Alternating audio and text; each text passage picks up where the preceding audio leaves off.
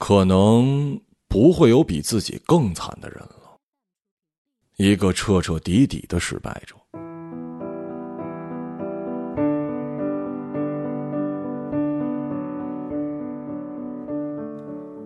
江苏南呆呆的望着地铁玻璃上的自己晃动的影子，影子里的女人穿着六十块淘宝买的黑色连衣裙，特意抹的口红斑驳的糊在嘴巴上，黑眼圈像是两条趴在眼眶上的虫子，瘦的仿佛随时会被地铁通道里强劲的风吹得烟消云散。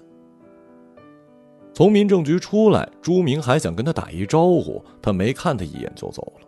揣着离婚证，先去了一趟超市，然后坐地铁回家。一路想起桩桩事儿，都是让他心碎的。结婚一年多，那个人头也不回的和一个女人走了。开了两年的奶茶店，终于撑不下去，还要还债，还要工作。下个月交完房租，卡里只剩几百块钱。家里去年地震被震坏的房子，只修了一半就没钱了。妈妈说，上个月骑电动车被撞伤了腿，现在每天打着石膏卖米粉担担面。从小城来北京三年了，他在这个城市里没什么朋友。男人搬出去之后，他就常常整夜失眠，睡不着就起来喝便宜的白酒，一杯接一杯，直到晕晕乎乎倒下。他在这个城市所有的不过是这一间租来十几平的小屋子和里面的破烂家什。并且随时会失去。神呐，帮帮我吧，让我的生活好起来一点。他在黑夜里睁大眼睛望着天花板祈祷，这个动作并不具备任何真正信仰的意义，所以他不知该敬上帝还是求菩萨，只好在内心把他们通称为神。但是如果不努力期待或者呼喊的话，这个城市有两千多万人，自己的声音甚至无法传递出去。到站了，一个小个子男人粗鲁的推了他一下，下了地铁。他不知道这个男人偷走了他身上唯一还值钱的东西——手机。走出地铁没多远，街对面路口一大群人在围观什么。江苏南隐约看到有个人躺在地上。和他一样匆匆路过的行人也都伸着脖子往里张望。他穿过马路，把墨镜推到头顶，阳光滋的一下撞得他晃了一下神儿。已经快傍晚了，热气还是扎着脸。这条街跟平日一样，那么脏，那么凑合。路过的车带起滚滚尘土，人行道边的污水和垃圾，花哨的按摩店和快餐店，喇叭里放着喊麦音乐，穿着粉色制服的服务员呆呆地望着窗外的意外。一个男人倒在地上，非常瘦弱，闭着眼，四肢在微微抽搐。白色衬衣因为过于的宽大，让他看起来仿佛一只垂死的大白鸟。没有人敢靠近这个男人，人们只是看着他。要帮您叫救护车吗？需要帮忙吗？有人在围观人群里对男人大喊，喊了几声，男人眼睛慢慢睁开，他没发声，眯着眼睛一动不动。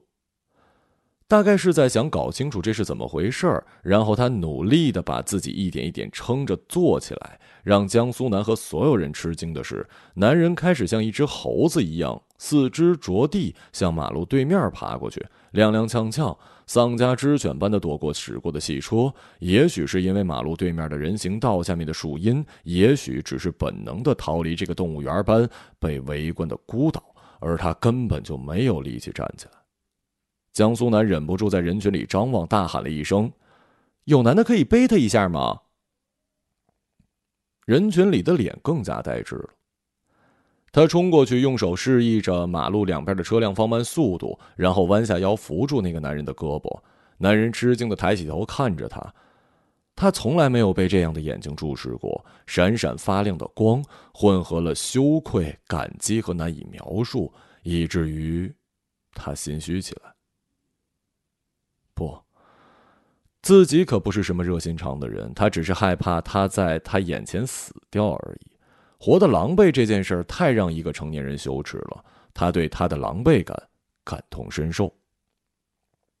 终于抵达彼岸，男人虚弱的靠在人行道的树下，他蹲下来问：“你还好吗？”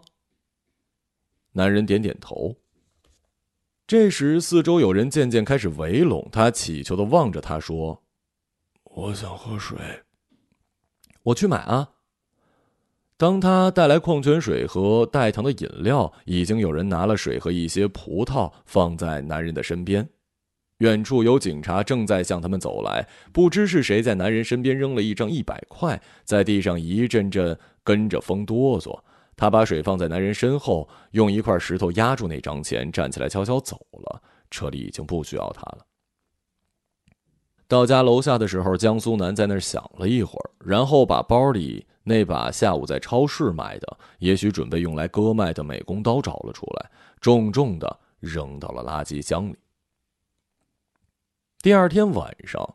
小区门口，他正乱七八糟的翻背包找钥匙，旁边黑乎乎的树影里突然探出了一个人。江小姐。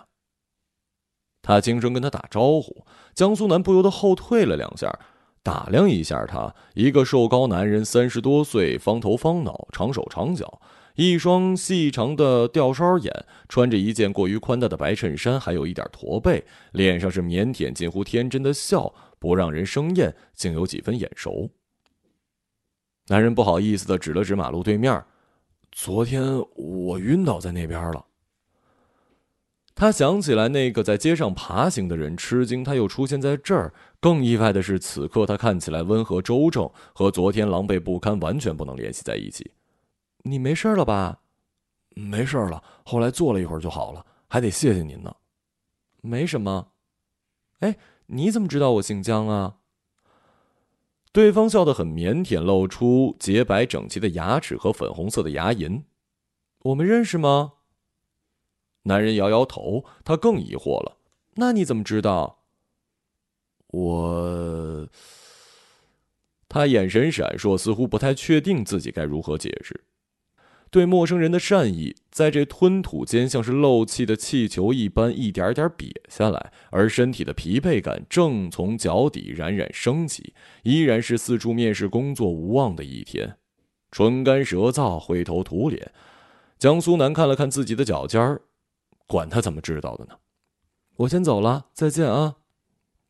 他有气无力地说：“哎，你你你等会儿。”男人伸出手拦住他。他比他高出一个肩膀，江苏南瞪着他。男人看了看周围，把头凑过来。他压低声音：“我是一个天使，我可以帮助您。”啊！江苏南皱起了眉头：“我是一天使，我可以帮助您。”他重复一遍，表情又坚定又忐忑：“请您相信我。”他哭笑不得，哼，好人果然难做呀！现在已经需要这样传教了吗？此刻暑热进退，夜色温柔，他多想现在回家洗个热水澡，吃碗泡面，看集美剧，然后蒙头睡觉。对不起啊，我不信基督的，谢谢了。他相信自己已经表现出足够的不耐烦，抬腿要走。男人心平气和。您叫江苏南，二十七岁。您昨天离了婚，很难过。您开的奶茶店三个月前倒闭了。您一直在找工作。您还……你是谁呀？我是天使，你可以叫我大伟。你神经病吧？江苏南像一头母狮子一般惊恐的愤怒起来。他一把推开男人，闷头往小区里跑，直到冲到电梯，电梯门关上。唉。还好那个莫名其妙的男人没跟进来，他靠着墙大口喘气，暗沉的电梯里有一股浓烈的尿骚味儿。低头看自己的一只脚正踩在一小滩不知谁留下的可疑水迹里，操！他突然悲从中来，觉得自己像一笑话。是什么让你们觉得我这么愚蠢呢？会对我说这些鬼话都不相信？是什么让你们觉得我这么愚蠢，会对我说这些鬼都不相信的话？天使，如果世上真有天使，那可能是他自己吧，曾经被爱过的自己。我是你的天使，我会永远让你幸福的。朱明曾经对他说过这样拙劣的情话。伴随着尿骚味一下下冲击他的鼻腔跟大脑，被愚弄的愤怒，被紧绷的神经，让他忍不住对那滩尿在电梯里伤心的地哭了起来。电梯在往高处开，发出沉闷的声响，通向他在十二楼的一间小房子。有时候他在窗户边看云，看日出，看这个城市没有边际的远方。一定是手机呀。他在抽屉中突然想起来，他什么都写在手机里。对，一定是那个男人偷了我的手机。晚上，江苏南做了一梦。下雪了，天空里的雪像是大片大片撕碎的羽毛，落到地上又顷刻不见。他在山里沿着一条清澈的小溪慢慢走，一只白鸟飞过来停在他的肩膀，淡红色尖尖的嘴，细弱的爪子，通体雪白的颜色，水波一般的眼睛。他抚摸它温热的羽毛，他轻轻啄着它的手指和耳廓，眉毛、嘴角、肩膀渐渐落了雪，而白鸟的翅膀越来越大，变成两个巨大的羽翼，遮住了他头顶的光。羽毛和雪花在空中划出漫长而动人的曲线，朝他飞过来，带着巨大的风，翅膀抚向他的双眼，他想抓住什么，然后他就醒了，在黑暗里不知为什么的怅然若失。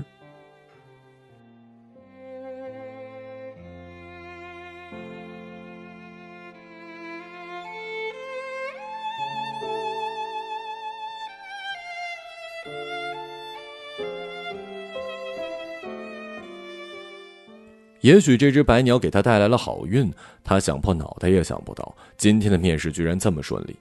本来根本不抱任何希望的走进这家丽都咖啡馆，男经理看了他的简历，笑眯眯的聊了几句，甚至都没有让他试做一下咖啡，就叫他下周来上班，而且薪水比他预期还高了一点。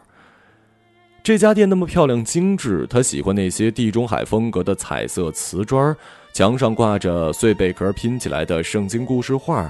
镜子叠着镜子，阳光绕着高高的琴叶榕打转儿，他如坠百鸟梦中。过去三个月里，他习惯了，几乎每次面试都会被那些经理或者店长要求能不能把刘海撩起来一下，然后他们用委婉的眼神看着他，有的嘴里会发出啧啧的声音。他们说：“对不起，我们觉得您不太适合这份工作。”他右边的额头上有半块手那么大的深褐色胎记。平日大部分他用厚厚的刘海给挡住，可是眉毛下面到眼角那里还会露出一小块，远远看上去像被人揍了一拳。再厚的粉底和遮瑕霜也遮不住。小时候他每次为这块，小时候每次为这块胎记苦恼时，妈妈就跟他说：“这是老天爷怕你万一走丢了，故意给你留下的记号。这样我们找到你就会说，no，那个右边脸上有块胎记很可爱的小姑娘。”有没有看见呀？想起妈妈，江苏南觉得有点底气了。有了稳定收入，就不至于交不上每个月两千的房租，然后可以慢慢的把奶茶店欠下的七万块一点一点还掉。以后还可以再去找一份兼职。一高兴，本来下决心要戒酒的他，在小区边上的超市买了一瓶真露和一罐青岛啤酒，晚上准备喝他最喜欢的真露兑啤酒。抱着酒从超市出来。江小姐，那个瘦长影子又走了过来，安静的站在他的面前。他一下抱紧怀里的酒瓶，脱口说道：“把手机还给我，不然我报警了。”不能让他看出自己害怕，你快点。他挺起胸。男人一脸茫然，但很快恢复了平静，对他的激动视而不见。恭喜您找到新工作。他瞥了一眼他手里的酒瓶，不紧不慢的说。至于手机，您跟我去那边说几句话吧，您会明白的。他指了指几米外一个没什么人走动的黑乎乎的小路拐角，大概是晚上八点，路过时不时会有两三人走过，一对情侣在搂搂抱抱，有人在等出租车，几个房产中介的职员在不远处抽烟，遛狗的人看着他们的小狗撅腿撒尿、追尾巴转圈江苏南想，万一他要呼救，周围人应该听得到。男人虽然古怪，但也不像恶人。手机应该不是他偷的，也许是他捡的。小偷不至于自己找上门。平日奶茶店、咖啡店也有奇怪的客人来说些让人摸不着头脑的话。但不过是因为长久孤独寂寞，咬着吸管一定要留下齿印。不过那个手机里除了日记，后来他还想起里面有几张穿着内衣娇柔造作的自拍，万一传到网上，他就可以去死了。他咬咬牙，跟在他的身后，脚下踩着糊成一片的两个影子。男人在树荫里突然站定，背对着他，一言不发，把白衬衫撩起来。按说这个动作十分滑稽，并令人惊慌，但毫无防备的他还没有来得及反应，就惊异的看到男人背后的肩胛骨被一对活生生的白色小翅膀覆盖，小小的尺寸和他的身高不大成比例，雪白的羽毛层层叠叠，仿佛最细密的丝绣，在幽暗的夜色下散发出温润的光，翅膀轻轻抖动了一下，向两边慢慢打开。如同两朵被风吹动的浮云，颤巍巍的，一根白色羽毛慢慢飘下，落到他的脚边他被眼前的诡异、不可思议的画面完全给吓到。翅膀收拢起来，男人放下衣服，背又显得那么佝偻，而奇异的光芒已经消失，他又变回那个中年古怪的男人。我没骗您。他转过身，对不起。为了让您相信，我只能用这种唐突的方法了。你，你是变魔术的吧？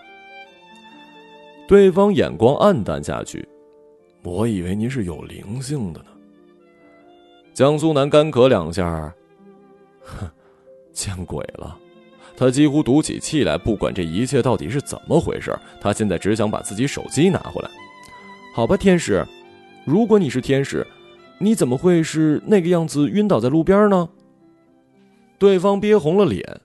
我偷喝了堕落天使的酒，被上头惩罚，醒来就躺在那儿，浑身疼，没力气，心里充满了惊奇和愧疚。堕落天使？那你是什么天使啊？就是一般的守护天使，本来应该在天堂门口给每个来的人做登记来着，看大门的呀。对。你翅膀怎么这么小啊？我还在实习，级别所限，以后会变大的。你能飞一下证明自己吗？现在不能，我是戴罪之身。江苏南舔了舔嘴唇，又想起一问题：天使不是外国或者基督教里才有的吗？我们的形象呢，是根据人们的想象和念力而来。宗教是你们人类的事儿，你们用不同的语言定义了不同的教义，给了我们不同的名称。用圣经里的话，那是你们建造的巴别塔；用佛经里的话，是分别心。但是在那里，他指了指天上。其实我们只有一个定义，我们只有一个老大，神。他是万物之灵，是光的永恒所在。我们其实无形无状，随心万物，能和你说话的神，就是我这样子。他觉得对方完全在胡说八道，他比那些在咖啡馆里的单身汉可要疯多了。有翅膀也不能说就是天使啊，鸡还有翅膀呢。尽管他每日祈祷，不确定是上帝还是菩萨能够听到他的声音。他也学过别人抄心经，去庙里给菩萨磕头，捐过一点钱，但他清楚那不过是赶时髦或者是一种滥情。他所期待的神迹肯定不是这样，内心深处他从未相信过这些。对于生命，他除了自己的悲喜，什么也还没有搞明白过。你这么跟着我不放，到底是为了什么呀？这么说吧，也可以说是我为了您而来，来到这里。为我？他耸了耸肩，忍不住大笑，终于绞尽脑汁想到一办法：如果你能把我的手机找到，我就相信你说的。男人想了想，认真的说：“可以，但我只能帮您一次。您想好了吗？”他一下愣住了，自己满满的笃定和理性，所谓正常人对不正常人的自负和优越，在这个问题之后瞬间变得软弱。一旦予所欲求，便会患得患失。他的命啊！想要的可太多了，他当然想要很多很多钱，他想要一间开在三里屯的漂亮咖啡馆，他要脸上的胎记消失变成大美人儿，他要朱明哭着回来求他，然后他再一脚把他给踢开。他想要父母健健康康，一家人住着有花园的小楼。他想要出生在北京，一路北大哈佛学法律金融。他想要很多很多的爱，很多很多自由，很多很多骄傲。如果真的可以满足一个愿望，鬼才要找回一个破手机呢。可是他那样渺小如尘的人，不过是在一次次摇摆和挣扎里，在一张晃晃荡荡的破渔网里，被命运一次又一次的筛选。而贪心又怯懦，正是很多穷人之所以为穷人的原因。男人伸手在右边的裤子口袋摸索，掏出一张皱巴巴的小纸片，递给他。他一看，是一家七天连锁店的卡片。我住这儿，您想好了来找我。记得我叫大伟。说完，他就转身走了。头顶的树叶在夜风里沙沙作响，仿佛应和着什么。空气湿润微凉，江苏南的手臂起了一层鸡皮疙瘩。他张嘴想对那个驼背的背影喊些什么，竟然说不出口，只好把卡片揉成一团，捏在手里生自己的气。一个星期之后，江苏南在家里翻箱倒柜，发现那张小卡片确实被自己弄丢了。也许在潜意识里，他从来没有想过保存。他试图回忆卡片上那家七天酒店所在的路名，一无所获。每天简单吃饭，闹好闹钟，抚平床单，微笑待人。有时喝一罐啤酒，在睡前默背咖啡店的工作流程，沉沉睡去。在醒来时，依旧对着天花板默默祈祷。那是渺小的他和强大的生活之间的一个支点，一条细细的羊肠线，或者说是他害怕有一天自己的现实和期望彻底连接不上而服下的一剂药。但真正的好运气有半点降临之前，命运又突然背道而驰的狠狠给了他一个难题。昨天他在咖啡馆里又一次差点晕倒，手里一杯滚烫的拿铁全洒在地上。经理没责怪他，还让他早点下班，替他叫车去了医院。他独自验了血，医生说：“你怀孕了，你不知道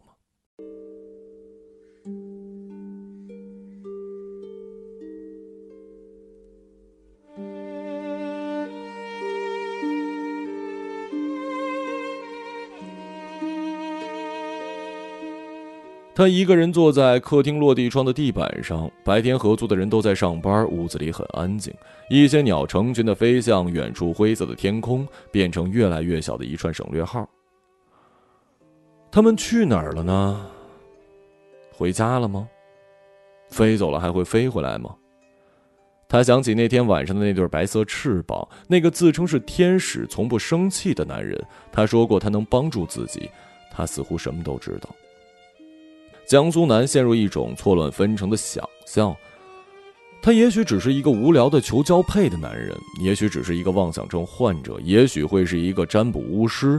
不管手机是不是他拿的，他此刻竟然需要他的帮助，需要任何一个能够帮助他的人的帮助。但是在这个城市里，如今最了解他的人，竟然也只有他了，而自己丢失了和他唯一的联系方式。晚上下班依旧坐末班地铁回家。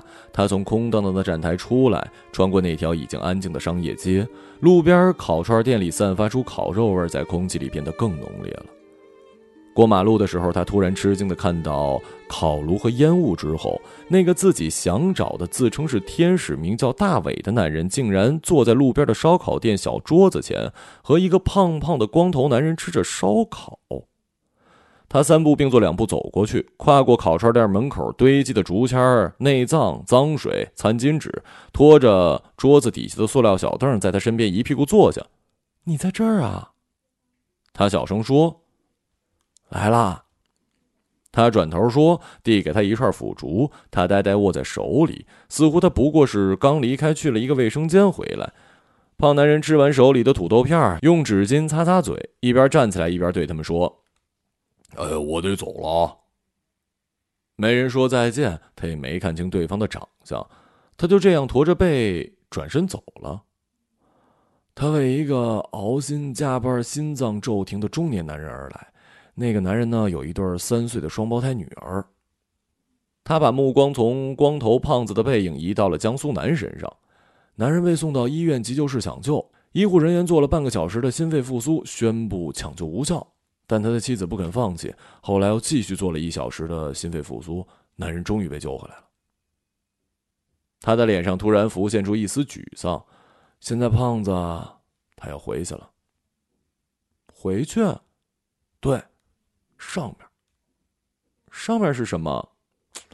不可言说呀，只有去了的人才知道啊。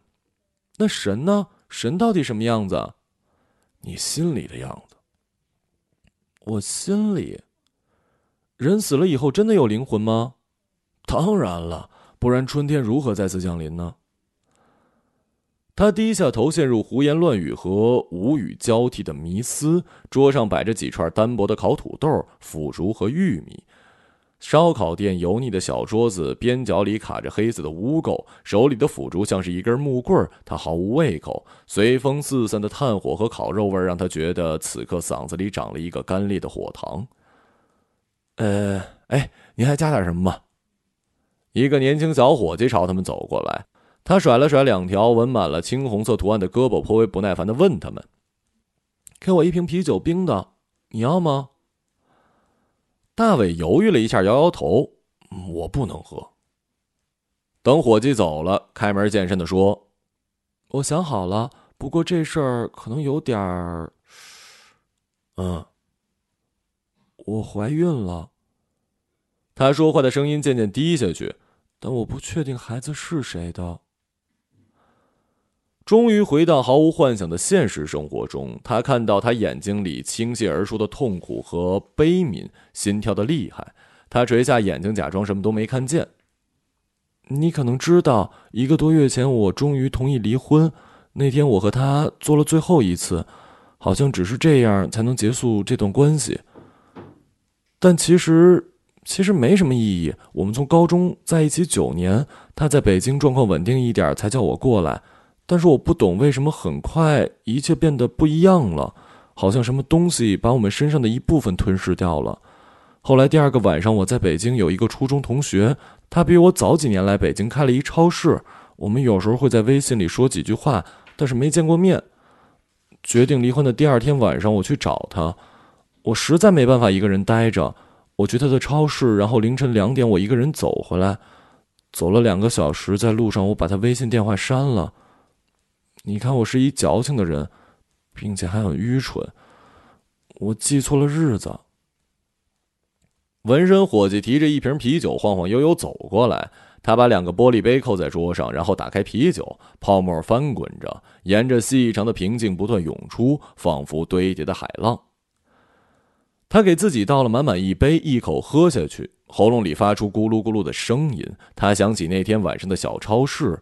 对方拉下卷帘门，屋子里闷热，在灯箱牌透过来的一点点光亮里，他从后面抱住她，手里紧紧握着她的乳房。他把手撑在了一个放满薯片和话梅的货架，货架越来越剧烈的晃动，薯片一袋一袋落地，他的汗滴落在他的脖子上，再顺着他的胳膊滑下，他能感觉到还有自己的眼泪顺着脸颊悄无声息的落地。我太爱哭了，真是没用。他一边给自己倒酒，一边哭了起来。你不是说能帮我吗？你告诉我吧。您希望是谁的呢？他用似乎能决定什么的眼神看着他。他用握过冰啤酒的手捂在自己脸上，温热的泪水从指缝里涌出来，淹没他手心里的一滴滴冰凉的水珠。凡使我们忘忧的，必将令我们烦恼。真想和您一起喝一杯，但是我不能，不然我就永远回不去了。江小姐，您是个好人，但好人并不意味着他永远必须去做正确的事儿，以及道德上。他偏着头，终于找到一个合适的词，没有瑕疵。他哭着使劲摇头。对不起。我必须要说明的是，您告诉我这件事儿，只是因为您需要对一个人诉说这件事儿，而且您知道我一定会忠诚的倾听您说的。事实上，您已经想好了怎么解决这件事儿，不是吗？即使我告诉您，其中一个人是孩子的生父，你也依然会按照你的决定去做，是吗？他的眼睛里噙满了泪水。我没办法把他带大的。我得走了，这应该是您最后一次见到我。您知道吗？您是否相信我是天使这件事其实并不重要。即使您相信我，也并不是因为我能改变什么，而是因为这件事本来就会改变。您要做的就是相信这件事能够被改变。他停了一下，自嘲的笑起来。这听起来还真有一点绕。江小姐，我能给您的，以及神能赐予我们的，只有信念。烤串店门口的灯火和灯光逐渐暗下来，快打烊了。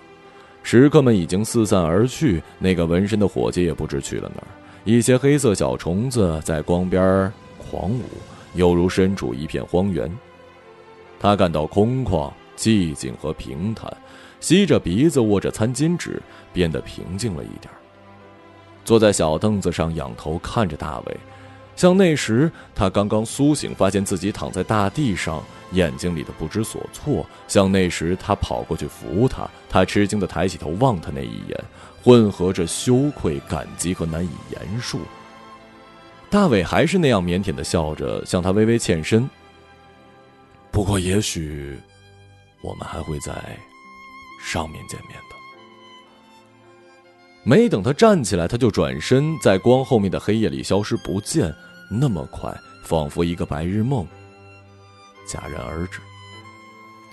他以为他会松开翅膀飞走，他几乎已经相信了他。他轻轻颤抖起来，眼泪不住的往外涌，但是他竟然并不觉得悲伤，也不觉得自己在哭泣。那几乎是与神同在的时刻，他从来没有像现在这样感觉平和和温暖，仿佛是他身体里一些多余的东西，那些暧昧不清的现实，没有方向的存在，沉默的疲惫，虚构的梦。他使劲要把那些东西挤压出来，内心仿佛变得干燥清朗起来，如同一条裸露的河床那样，泥沙俱在，但全然坦白，铺满了坚硬的石头。他喝完那瓶啤酒，在烤串店打烊之前，微醺着脸往家走。远远在小区门口看见站着一个熟悉的身影，但并不确定。他慢下脚步，对方的脸清晰的显露在了灯光下。他看清楚，是他。我等你很久了。他几乎同时看到了江苏南慌慌张张抽出了一半的烟，慌慌张张把抽了一半的烟扔到地上。慌慌张张把抽了一半的烟扔到地上，用脚踩灭了烟头，隔着马路对他大声喊：“找到你可真不容易啊！”他朝他热烈的挥手。深夜空荡荡的街道可真安静，他的大声让他不好意思起来。一整条街都听得清楚。他穿过大马路，向他大步而来。他理了理头发，用手背拭去脸上还没有干透的泪痕，站在那里准备迎接拥抱。也许一切都会好起来的，也许并不会，但是至少孩子会有一个父亲。他抬头看了看天空，那么平静的夜空里，似乎什么都没有发生过。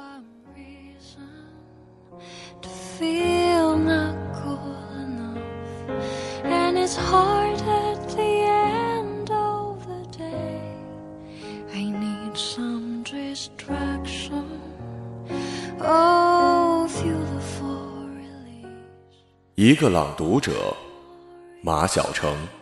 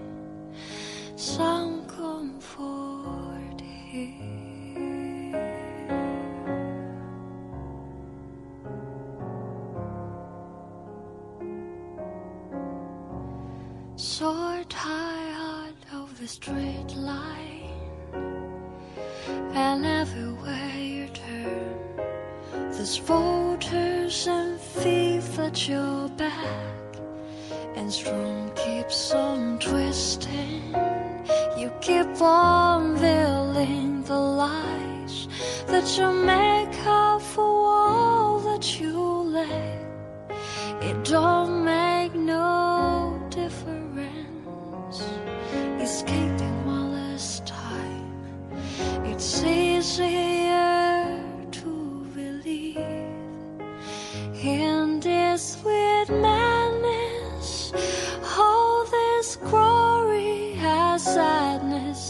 the breeze.